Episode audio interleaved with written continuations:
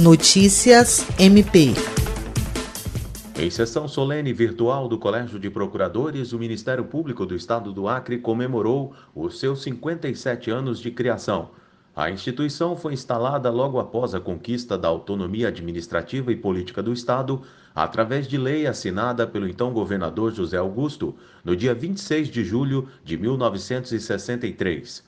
com a participação virtual de autoridades dos três poderes, representantes do sistema de justiça, membros do Conselho Nacional do Ministério Público, Tribunal de Contas, procuradores gerais de outros estados e membros de outros ramos do MP, a sessão foi presidida pela Procuradora-Geral de Justiça, Cátia Rejane de Araújo Rodrigues, e contou ainda com a participação do presidente do Conselho Nacional de Procuradores Gerais, do Ministério Público dos Estados e da União, Fabiano Dalazen.